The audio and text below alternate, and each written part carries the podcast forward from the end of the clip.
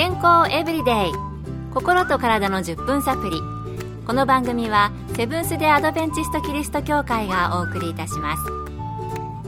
皆様お元気でしょうか？森田美恵です。今日もあなたやあなたの大切な人の心と体の健康に役立つ情報を短い10分間にぎゅっと詰め込んでお届けします。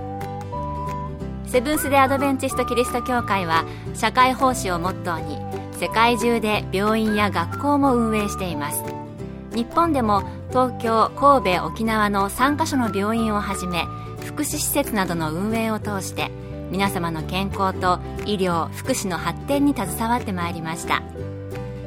なおこの番組は健康情報番組で医師のアドバイスや治療に代わるものではありません。すでに投薬を受けている方また病院に通われている方はかかりつけの医師の指導のもとこの番組の情報も参考になさってください。食後に胸焼けがする。ゲップが出たり喉に酸っぱいものや苦いものがこみ上げてくる感じがする。そんな症状がある方おられませんか？あったら逆流性食道炎かもしれません。逆流性食道炎は高齢者に起こりやすいとされていましたが、最近は若い人にも増えてきていると聞いたこともあります。そこで今日のトピックは逆流性食道炎です。今回はこの逆流性食道炎についてアメリカ・ワシントン州の消化器外科医南英二先生に伺いました。食べ物や飲み物が一旦胃に入って分泌された胃酸と混じった後に食道に逆流すると食道が胃酸によって炎症を起こします。これを逆流性食道炎と言います。胃壁は強い胃酸に耐えられるようにできていますが食道壁は酸に耐えられません。少量の胃の内容物が食道に逆流するのは正常ですが逆流が大量であったり逆流した内容物がすぐに食道から胃に流れない場合に炎症が起こります。炎症は胃酸だけでなく胆汁や膵臓から分泌される消化酵素によって起こります。症状としては胸焼けがしたり胸部が傷んだりします。逆流が食道の上まで上がってくると胃酸の酸っぱい味や胆汁などの苦い味がこみ上げてきます。強度の炎症が続くと食道壁に潰瘍ができて出血したりします。また潰瘍が治る時に狭窄ができたりします。稀に食道がんに発展する例もあります。胃酸が混じったものが大量に逆流してしまうと食道に炎症や潰瘍ができてしまうということでしたね。それではどのような人にリスクがあるのか南先生にお聞きしました。肥満や妊娠などによって腹部の圧力が胸部の圧力より高くなる場合胃の内容物が逆流しやすくなります食道は食道裂孔という横隔膜の穴を通って胃に入っていきますが喫煙などによる慢性の咳や重いものを頻繁に持ち上げたりすることでこの穴が広がり食道と胃の接合部が飛び出してしまいます。すると逆流が頻繁に起こります。糖尿病などによって胃不全麻痺が起こると胃の内容物が小腸に向かって流れにくくなり逆流が起こります。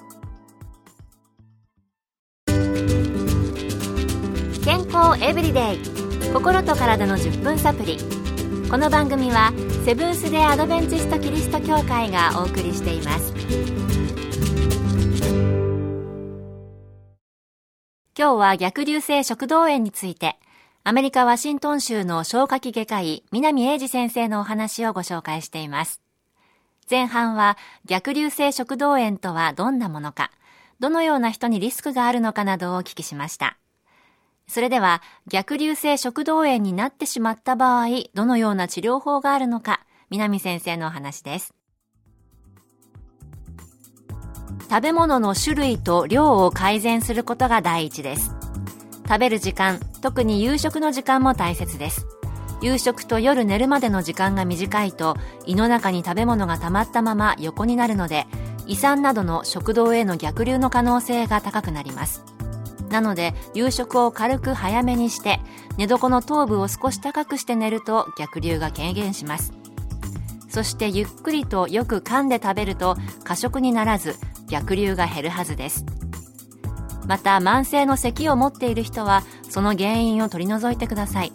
タバコはやめましょう。糖尿病は主に生活習慣によって起こるので治すことができます。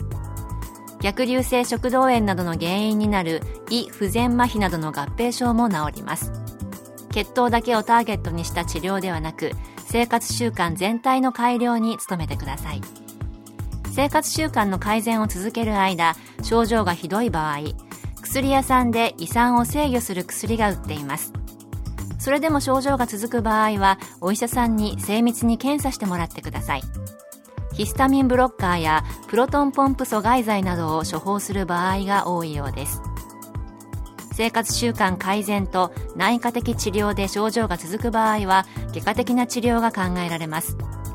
胃の上部を食道の末端部に取り巻くようにして一方向弁を作るのが一般的な手術です。ということで、治療には手術や市販の薬を使う方法以外にも、えー、生活習慣の改善、よく噛むこと、夕食時間を早めにすること、それからタバコをやめること、糖尿病を改善することが大切ということでした。それでは、そもそも逆流性食道炎は予防はできるのでしょうか？南先生にお聞きしました。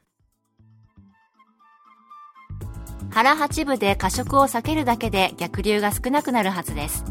そして体重が正常になるとさらに逆流が減ります。夕食を早めにとり就寝前3時間から4時間は何も食べないようにしましょう。揚げ物のような脂っこい食べ物は胃の正しい運動を遅くするので胃の内容物が食道に逆流しやすくなります。脂肪の少ない食生活を心がけましょう。タバコをやめてアルコール飲料やコーヒーを控えましょう。またアスピリンなどの消炎剤は胃酸の分泌を異常に促進するのでなるべく控えてください。腹八分目は医者いらずなんていうことを聞いたことがありますが昔の人は賢いですよね。病気を予防するためにも古くから言われてきていることわざに耳を傾けるのも大事かなと今回のお話を聞いていて感じました。今日の健康エブリデイいかがでしたか？番組に対するご感想やご希望のトピックなどをお待ちしています。さて最後にプレゼントのお知らせです。今月は抽選で20名の方に皆様の健康を願って100年サンイクフーズのオリーブオイルとパスタのギフトセットをプレゼント。オーガニック認定取得のエキストラバージンオリーブオイルとイタリア産のオーガニックパスタのセットです。ご希望の方はご住所お名前をご明記の上郵便番号241-8501セブンス・デ・アドベンチスト協会健康エブリデイの係郵便番号241-8501セブンス・デ・アドベンチスト協会健康エブリデイの係までご応募ください。今月末の消印まで有効です。お待ちしています。健康エブリデイ。心と体の10分サプリこの番組はセブンス・デ・アドベンチスト・キリスト教会がお送りいたしました。明日もあなたとお会いできることを楽しみにしていますそれでは皆さん Have a nice day!